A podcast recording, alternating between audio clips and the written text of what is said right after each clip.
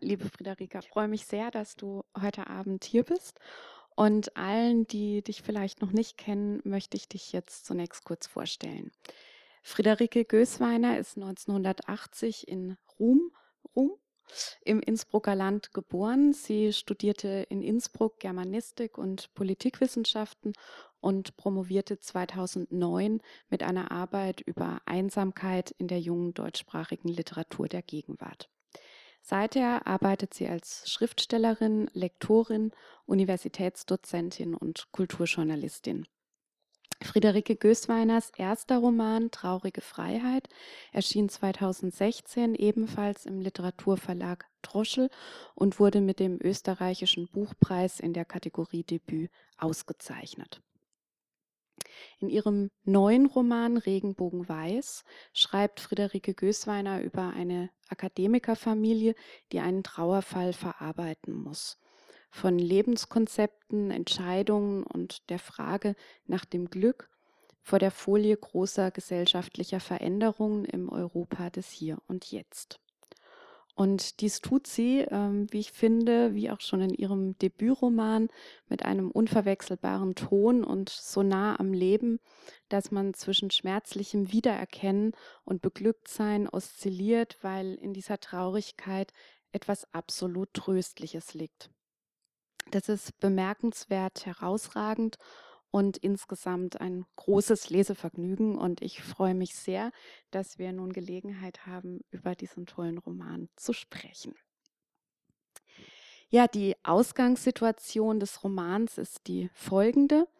Ein Ehemann und Vater stirbt und dieser plötzliche Tod reißt eine Leerstelle in das streng getaktete Familiengefüge. Die Ehefrau und die beiden erwachsenen Kinder trauern und auf je eigene Art versuchen sie mit dem Verlust umzugehen. Sie erinnern, wollen vergessen und versuchen aber auch ins Weitermachen zu kommen. Der Roman ist tagebuchartig aufgebaut und umfasst eineinhalb Jahre und zwar von November 2014 bis Mai 2016. Das heißt, er umfasst den Zeitraum des beginnenden Krim-Konflikts. Darauf werden wir sicher später nochmal ähm, zu sprechen kommen. Die Terroranschläge von Paris, also Charlie Hebdo und Bataclan, die Finanzkrise, die Flüchtlingskrise, Griechenland, eben um nur einige Stichworte der äußeren Umstände zu nennen. Ja, dann sage ich jetzt meinerseits auch nicht, nicht allzu viel zum, zum Roman selber. Ich freue mich, dass ich hier sein darf. Ich kann dir sagen, womit es beginnt. Also der Vater stirbt. Das passiert auf der ersten Seite. Ähm, was stand denn für dich ähm, zu Beginn des Schreibprozesses? Also war das eine Szene, ähm, ein Bild, eine Figur, eine Frage, der du nachgehen wolltest?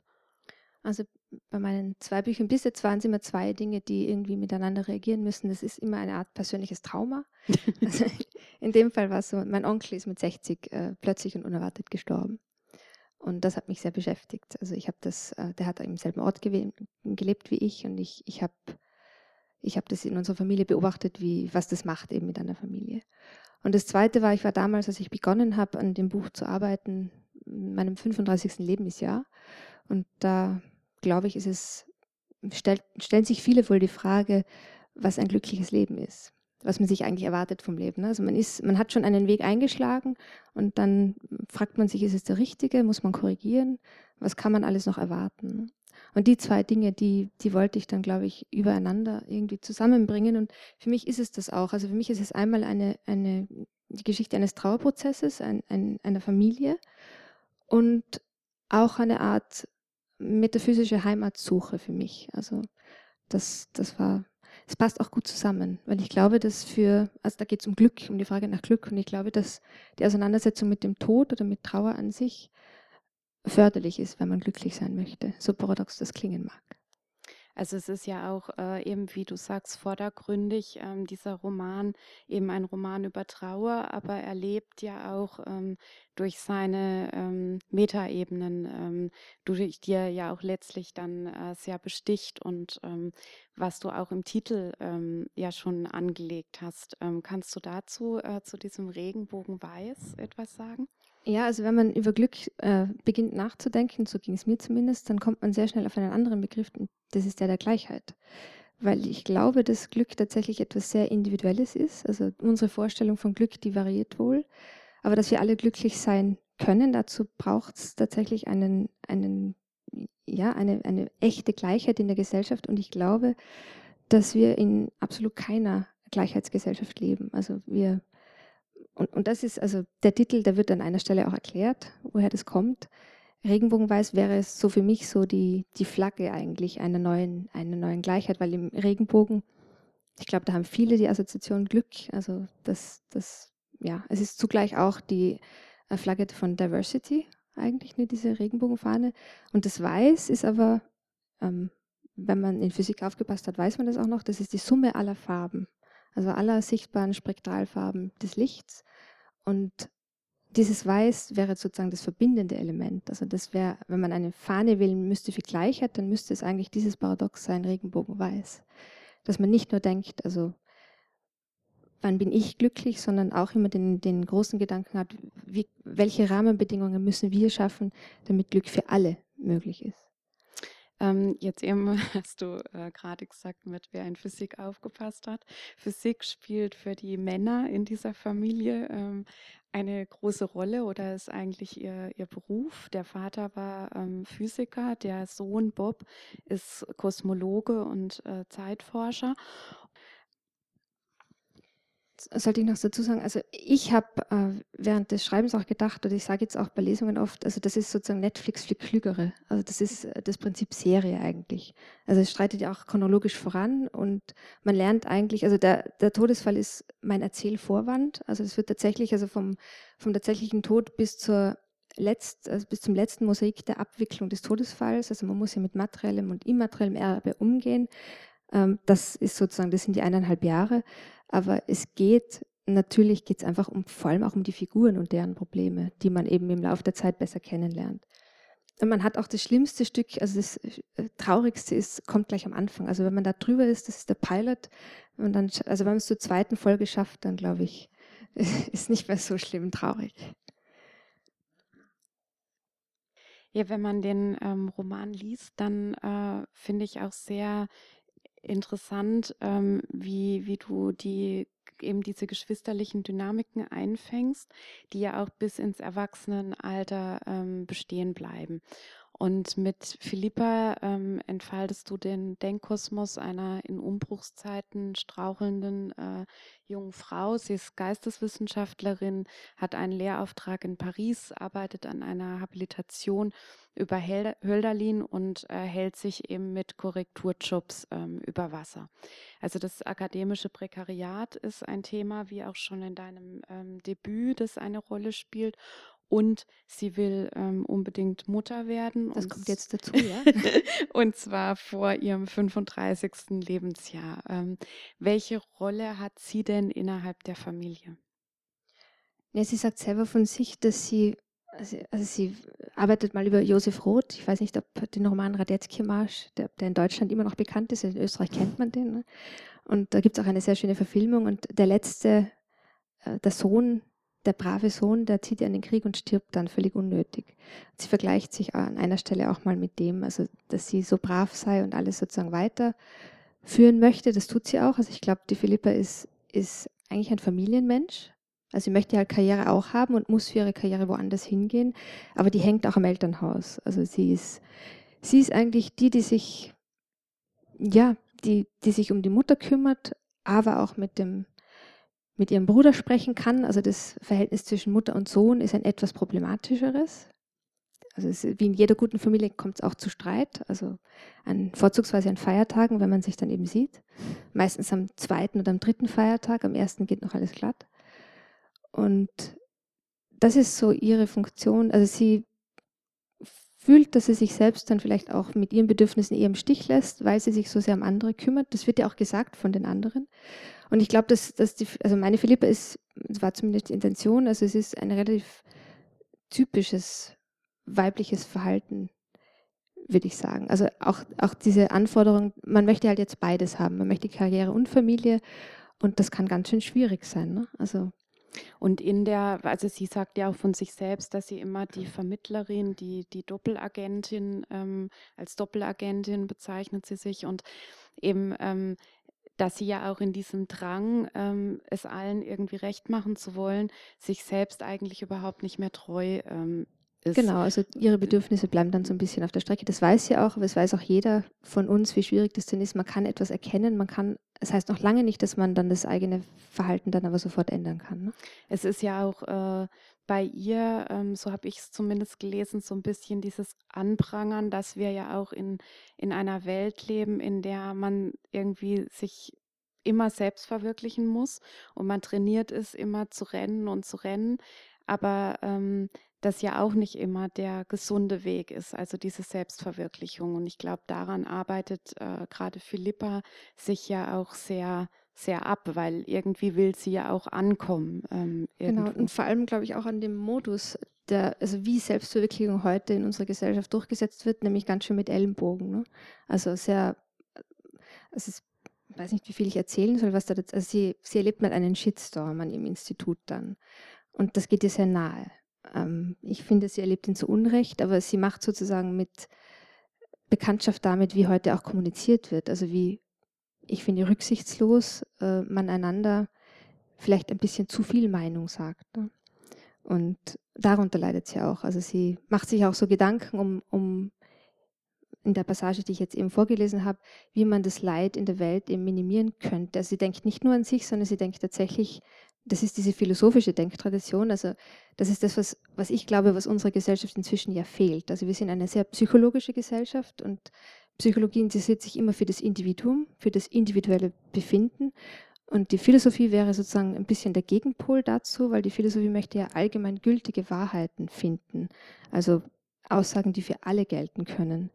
Und ja, damit ist, also darunter leidet die Philippa halt, dass, dass dass sie mehr, also sie ist eine Minderheit, die so denkt. Mhm.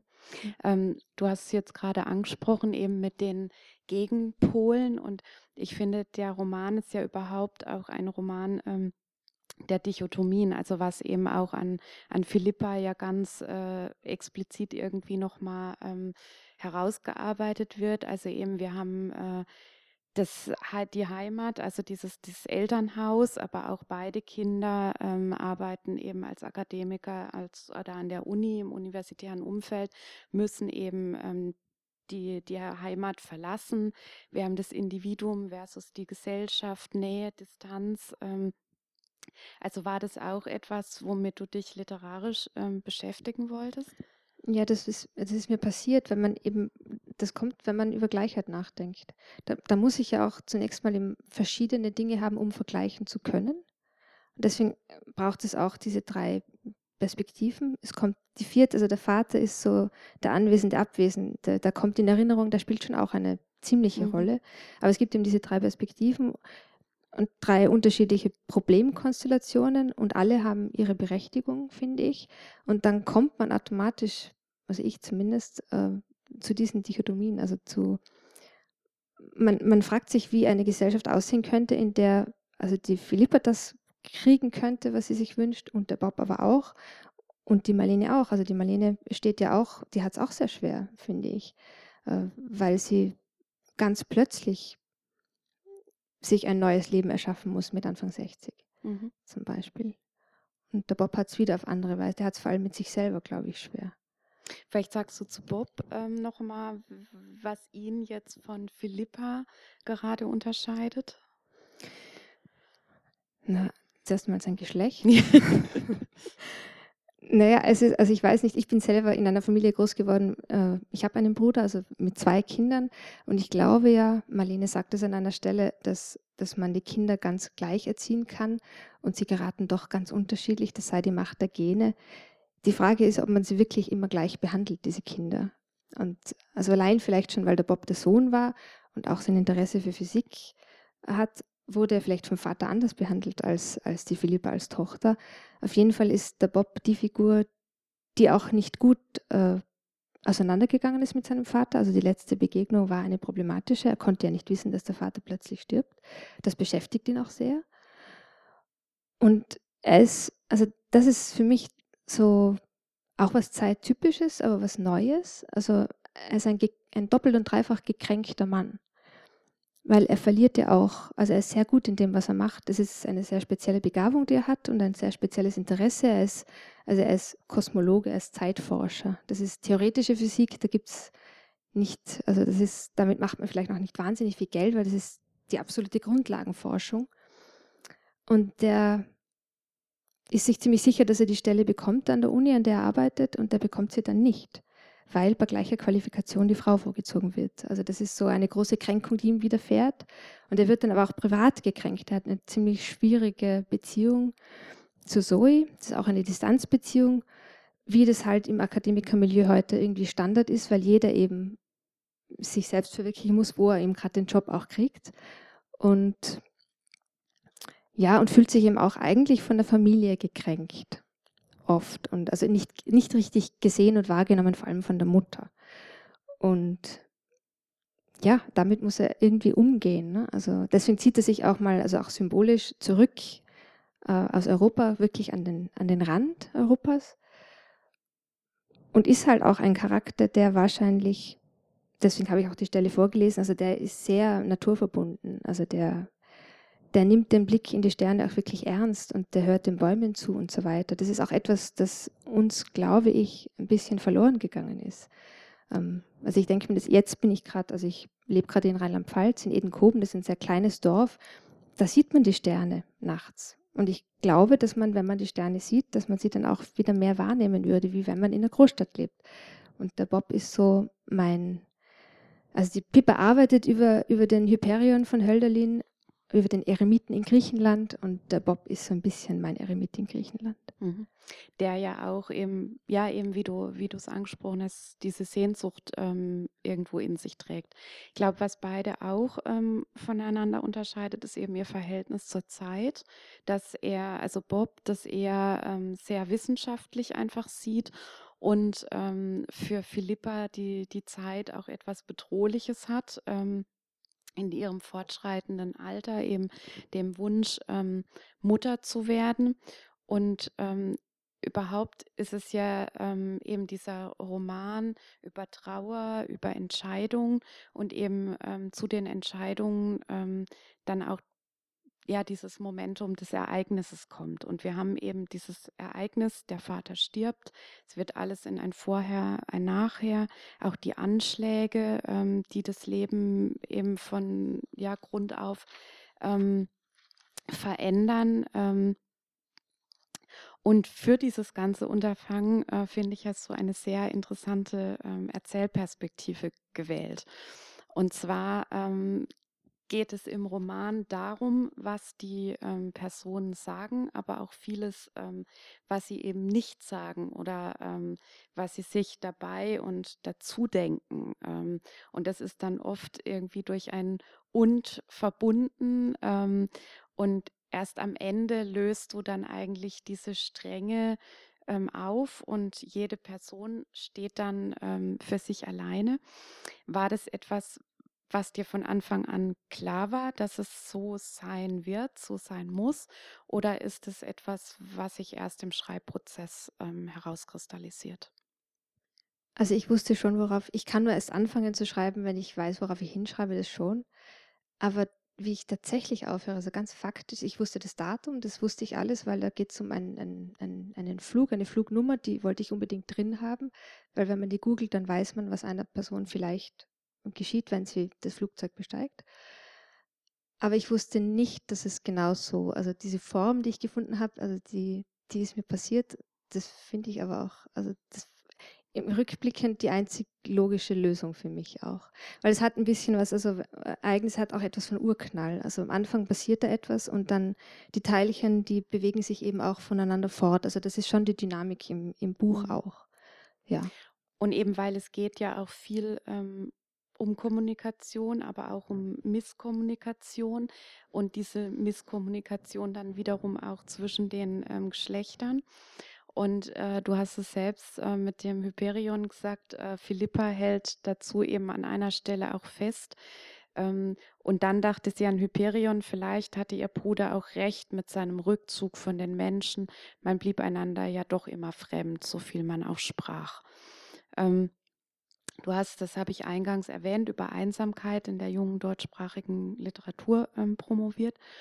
Ähm, und Einsamkeit ist in beiden Romanen ähm, ein, ja, zieht sich eigentlich als eine abgrundtief äh, bodenlose Emotion durch beide ähm, Romane. Ähm, Philippa ähm, zeigt aber, dass ja Literatur helfen kann, ähm, diesem Gefühl etwas entgegenzustellen.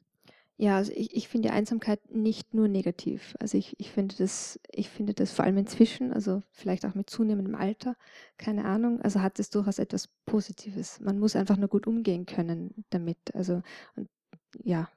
Und meine Figuren finden unterschiedliche Wege. Also es, es, also Bob ist, ist sicher ein sehr einsamer Mensch, aber fühlt sich zum Beispiel in der Natur sehr aufgehoben. Und das ist auch ein, eine Quelle von also was unsere Gesellschaft wirklich verloren hat. Und ja, also ich finde Einsamkeit kann auch gerade, weil, wenn sehr, sehr viel kommuniziert wird, kann man sich sehr einsam fühlen. Also ich glaube, das ist ja das Phänomen in unserer Gesellschaft. Deswegen geht es auch so viel um Kommunikation. Es geht um Glück. Und oft ist es, ist es vielleicht glücksfördernder, wenn man nicht alles immer sagen muss. Das wollte ich auch zeigen. Mhm. Deswegen, also es gibt ich wollte diese drei Perspektiven haben. Ich wollte, ich wollte Konflikt aus wirklich drei Perspektiven gleichzeitig geschildert haben, weil man als Außensteher dann oft auch sieht, wie absurd ein Konflikt ist. Aber wenn man emotional beteiligt ist im Moment, dann ist er eben nicht absurd. Aber man kann so vielleicht einander besser verstehen. Und, und also ich, ich also unsere Gesellschaft tendiert ja dazu, die Philippa sagt es eben auch an einer Stelle, das passiert ja da beim Shitstorm, dass die Tendenz ist, man muss über alles immer öffentlich sofort reden. Also jeder muss eine Meinung haben, muss man haben. Dadurch wird das Kränkungspotenzial natürlich, es wächst exponentiell. Ne? Und ich glaube nicht, dass das Glück, das ist einsamkeitsfördernd, glaube ich. Also wenn man einander permanent kränkt, weil man einander alles ins Gesicht sagen muss, dann, dann, ja, dann werden wir als lauter einsame Individuum, Individuen in unseren Zimmern sitzen und voreinander fliehen. Das, das glaube ich, ja ich habe das halt auf einem sehr Mikro, Mikro, Mikrokosmos familiär irgendwie sozusagen so untersucht, mhm. wie, wie Konflikt entsteht. Es ist ein Konflikt, der, also vor allem der zwischen Mutter und Sohn, der baut sich auf über ein Jahr und da kommt dann auch zu einer notwendigen Entladung. Und ja, also ich glaube auch, dass das Konflikt ist auch etwas, womit man umgehen muss, genauso wie mit Einsamkeit. Also das, deswegen geht es, ich weiß nicht, woher das kommt, warum es bei mir immer um Einsamkeit geht. Das passiert mir. Ja. Und aber eben, ich, ich habe es auch so gelesen, dass Philippa definitiv ähm, jemand ist, die eben in der Literatur ähm, da sehr viel rauszieht für sich, ähm, also auch Trost findet ähm, und, und mit den Gedanken, die sie daraus zieht, eben ähm, für sich weiterarbeitet und in eine stille Kommunikation vielleicht tritt. Ja, also das ist, ich wollte auch so eine Figur einmal haben, die ein Gedicht auswendig rezitieren kann. Das gibt es auch im 21. Jahrhundert. Es sind vielleicht nicht mehr viele, aber ich, also ich zähle auch zu solchen Menschen, die ich kann ein paar Gedichte, viele sind es nicht. Aber ja, also ich, für mich ist das Trost, das war immer so. Und die, die zwei Pole sind es eigentlich. Also einmal die Natur und einmal für mich, also können wir breiter fassen, Kunst. Ne? Also mhm. ja. Und ähm, eben durch diese zeitliche Verortung wiederum ähm, des Romans, also eben die, die Attentate von Paris, bekommt der Roman ja auch äh, zwangsläufig eine politische Dimension, aber gerade auch durch dieses ja, eigentlich diese äh, Analyse der, der Hauptfiguren, der beiden Kinder, kommt ja auch äh, eine sozialkritische Dimension hinein. Also gerade dieses Stichwort akademischer Mittelbau. Ähm, ist es etwas, was du ganz gezielt dann auch äh, ansprichst, um Debatten anzustoßen oder auf Missstände hinzuweisen? Oder ist es einfach etwas, was du aus deinem äh, Leben, was sich da einfach einschreibt? Ja, beides. Also ich kann ja nur schreiben über etwas, das ich kenne. Das ist, das ist meine Umwelt. Also ich habe meine ganzen 20er an, an der Universität verbracht. Aber ich würde nicht darüber schreiben, wenn ich nicht glaube, dass es irgendwie von größerer Relevanz wäre. Also ich wollte, das erste Buch, sage ich immer, war das Buch für die Verlierer dieses Systems. Das zweite ist jetzt für eine Minderheit, und zwar für die intellektuelle Minderheit. Und also die beobachtet schon seit Jahren ähm, eine gewisse gesellschaftliche Entwicklung in Europa, sorgenvoll, kann aber nichts tun, weil sie eben die Minderheit ist. Und äh, wir leben ja Gott sei Dank in einer Demokratie, aber Demokratie heißt auch, das ist einfach der Modus, da entscheidet die Mehrheit. Und dann kann man ganz schön leiden. Und, und ich wollte diese Spiegelung haben, also von einer Familie in der Krise auch zu dieser großen europäischen Familie, die auch für mich in der Krise ist, in einer permanenten Krise oder einem permanenten Ausnahmezustand. Und deshalb sind meine Figuren Philosophen oder Metaphysiker, das sind Grundlagenforscher. Und ich glaube, das, was Europa fehlt, ist eine Diskussion über Grundlagen, über Begriffe, die Europa einmal sehr geprägt haben. Weil ich glaube, dass eben an einer Stelle ähm, ist es ja auch so, dass Philippa sich mit der Mutter ähm, oder der Mutter äh, im Ges oder Philippa sich im Gespräch mit der Mutter auf Günter Grass ähm, bezieht, der eben kurz vor seinem Tod 2015 ähm, davon sprach, dass sich die Welt womöglich schon im Dritten Weltkrieg ähm, befindet aufgrund der ähm, politischen Situation. Und wenn man das jetzt heute liest, ist es natürlich nochmal also eine völlig andere Dimension. Aber eben ähm, damit einhergehend äh, sind ja auch immer diese ähm, Begriffe von Freiheit, Solidarität, also diese vielbeschworenen westlichen Werte. Und ich glaube, womit Philippa ja auch hadert, äh, ist ja so dieses, ob die überhaupt noch Gültigkeit haben oder ja, damit ähm, hadern, glaube ich, also vor allem Marlene und Philippa hadern damit, weil, weil es eben kein Gespräch mehr darüber gibt.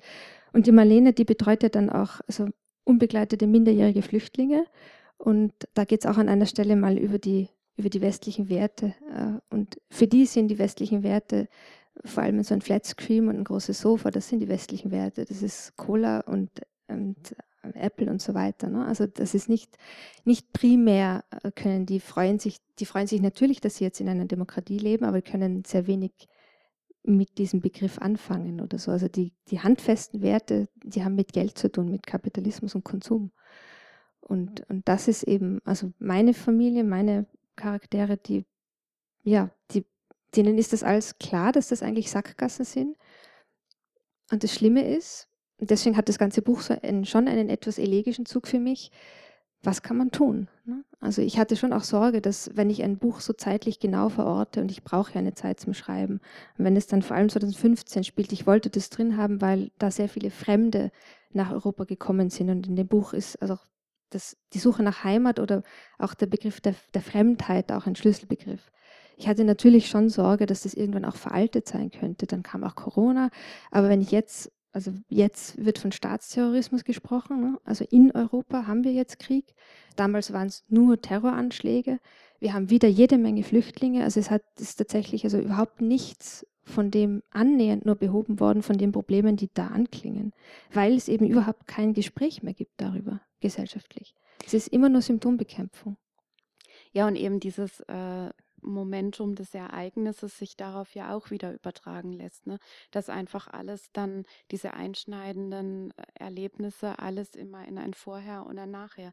Das ist sowohl im Kleinen eben mit dem, was natürlich für die Familie dieses absolut einschneidende Erlebnis mit dem plötzlichen Tod ja auch des Vaters. Also es ist ja kein, äh, keine Krankheit, äh, ein, ein, dass man damit rechnet, sondern es passiert ja wirklich äh, völlig überraschend und äh, eben an, an der Person Philippa jetzt auch nochmal, wird es ja auch an diesen Anschlägen nochmal sehr verdeutlicht, ähm, dass äh, das Leben eben von heute auf morgen ein völlig anderes sein kann oder sogar man ist zur falschen Zeit am falschen Ort und äh, zufällig. Es, genau, ja. ja. Ja, da berührt sich dann eben sozusagen diese kleine Familiengeschichte mit der größeren politischen mhm. Dimension, mhm. weil ich glaube, dass viele Probleme, die wir haben, schon daher, also daraus resultieren, dass wir uns überhaupt nicht mit dem Tod auseinandersetzen. Also wir wähnen uns in absoluter Sicherheit. Wir haben die Kriege ja ausgelagert. Jetzt langsam wird es vielleicht bedrohlich, weil er kommt näher. Ne? Also jetzt, jetzt, aber das war über Jahre, über Jahre war das schon sichtbar und abzusehen. Und die Frage ist dann eben, also wie groß muss ein Ereignis, was muss wirklich geschehen, dass es ein Umdenken gibt? Mhm. Ich dachte ganz kurz zu Corona-Anfangszeiten, na jetzt haben wir das Ereignis. Also jetzt haben wir die Pandemie, jetzt wird irgendwie dieses System aus den Angeln gehoben. Nichts wurde, gar nichts. Mhm. Aber ich glaube, das ist genau dieses auch mit den Begriffen ne, wie Solidarität und so weiter, dass man eben anfangs dachte, es ändert sich was und äh, sehr schnell ist es einfach dieser Egoismus und äh, dieses Individuelle und jeder schaut nach sich und ich eben das lässt sich dann ja auch auf dieses große Ganze ähm, übertragen. Ja, genau. Ja. Ähm, gleichzeitig eben ist der Roman auch eine Auseinandersetzung mit dem Konzept Familie. Ähm, ist Familie denn noch so haltbar, wie sie immer war? Ich würde sagen, sie war nie immer so. Wie war sie immer? Familie, also an einer Stelle wird der Begriff Familie auch er wird, äh, er wird äh, da korrigiert die Philipp eine Arbeit, da geht es um den Familienbegriff und da erfährt sie zum Beispiel, dass Familie kommt von Famulus. Famulus ist der Diener. Und in der Antike, also im alten Rom, war das zum Beispiel, also der Pater Familie, es war auch nicht der leibliche Vater von den Leuten, im, da war der Haushaltsvorstand auch von Sklaven, die unter seinem Dach gelebt haben. Also er war, da war diese Blutsverwandtschaft überhaupt nicht so wichtig, sondern das war eine andere, ein anderes Verständnis von, von Familie die sehr gebunden war an das Haus, also an den Raum, in dem man lebt, den man teilt. Und natürlich könnte man dann sagen, also das ist natürlich auch abgeschlossen, ne? also wir sind alle eine große globale Familie, sind wir aber tatsächlich eigentlich, weil wir haben nur diesen einen Raum und den müssen wir, müssen wir miteinander teilen und da müssten wir andere Prinzipien finden, wie, wie der für alle tatsächlich wieder alle Platz, also für alle Platz sein kann und alle glücklich sein können. Das gibt überhaupt kein Nachdenken mehr darüber, wie das, wie das zustande kommen könnte. Das gab es nämlich vielleicht in einer Zeit, als ich ganz jung war. Also ich bin 1980 geboren. Da gab es das vielleicht schon noch in meiner Jugend. Da, also ich bin zum, also ich zähle mich selber zu einem Teil einer, einer Generation, die, die hat an Amnesty International geglaubt, die hat an die UNO geglaubt, die hat wirklich daran geglaubt, dass nach 1989 haben wir jetzt das Ende der Geschichte und es wird jetzt alles wirklich alles super schön, toll und Friede, Freude, Eierkuchen. Das war so ein kurzer Moment, als ich sehr jung war, da habe ich das wirklich geglaubt. Und seit 9-11 spätestens, ich habe dann auch Politikwissenschaft studiert, also die letzten zwei Dekaden waren tatsächlich verheerend. Also diesen Gedanken von, von, von Familie, dass man den wirklich irgendwie global verstehen könnte, den gibt es ja überhaupt nicht mehr. Null. dafür waren vielleicht früher auch die Religionen vor allem zuständig und die haben ja auch an Bedeutung eingebüßt. Und das ist eben das, worum es mir da ging. Also da ist ein Vakuum entstanden, ein metaphysisches, und wir haben, wir haben keine Ahnung, wie wir das füllen. Und es bleibt ja auch im Roman offen, es bleibt äh, ja. in der Welt erstmal ähm, leider offen. Und abgesehen davon aber muss natürlich jede Familie, egal wie sie zusammengesetzt ist, einen Modus finden, mit, zu kommunizieren mhm. und miteinander auszukommen. Und die drei, also das ist halt, das ist wieder diese kleine, ganz konkrete Geschichte, das ist auch programmatisch natürlich, dass der Vater stirbt. Also das ehemals war das mal ein Familienoberhaupt, der Vater, und dann gibt es diese drei Figuren, die wieder irgendwie sich neu anordnen müssen. Ich finde, sie schaffen es auch ganz gut zum Schluss. Mhm. Also. Das und ähm, was ich gerade gedacht habe, ähm, dass es auch wieder Philippa ähm, so ein bisschen der Dreh- und Angelpunkt äh, in dieser Konstellation ist, auch mit, äh, dass sie ja auch schon dieses Dienende in der ihrer Ursprungsfamilie jetzt hat und für sie gerade dieses äh, Elternhaus ähm, auch eine wichtige Rolle spielt. Ähm, dass sie das irgendwie, sie ist zwar in Paris jetzt verortet, ähm, aber sie braucht irgendwie so diese Gewissheit, ähm, dass dieser Raum, dieser Schutzraum für sie da bleibt.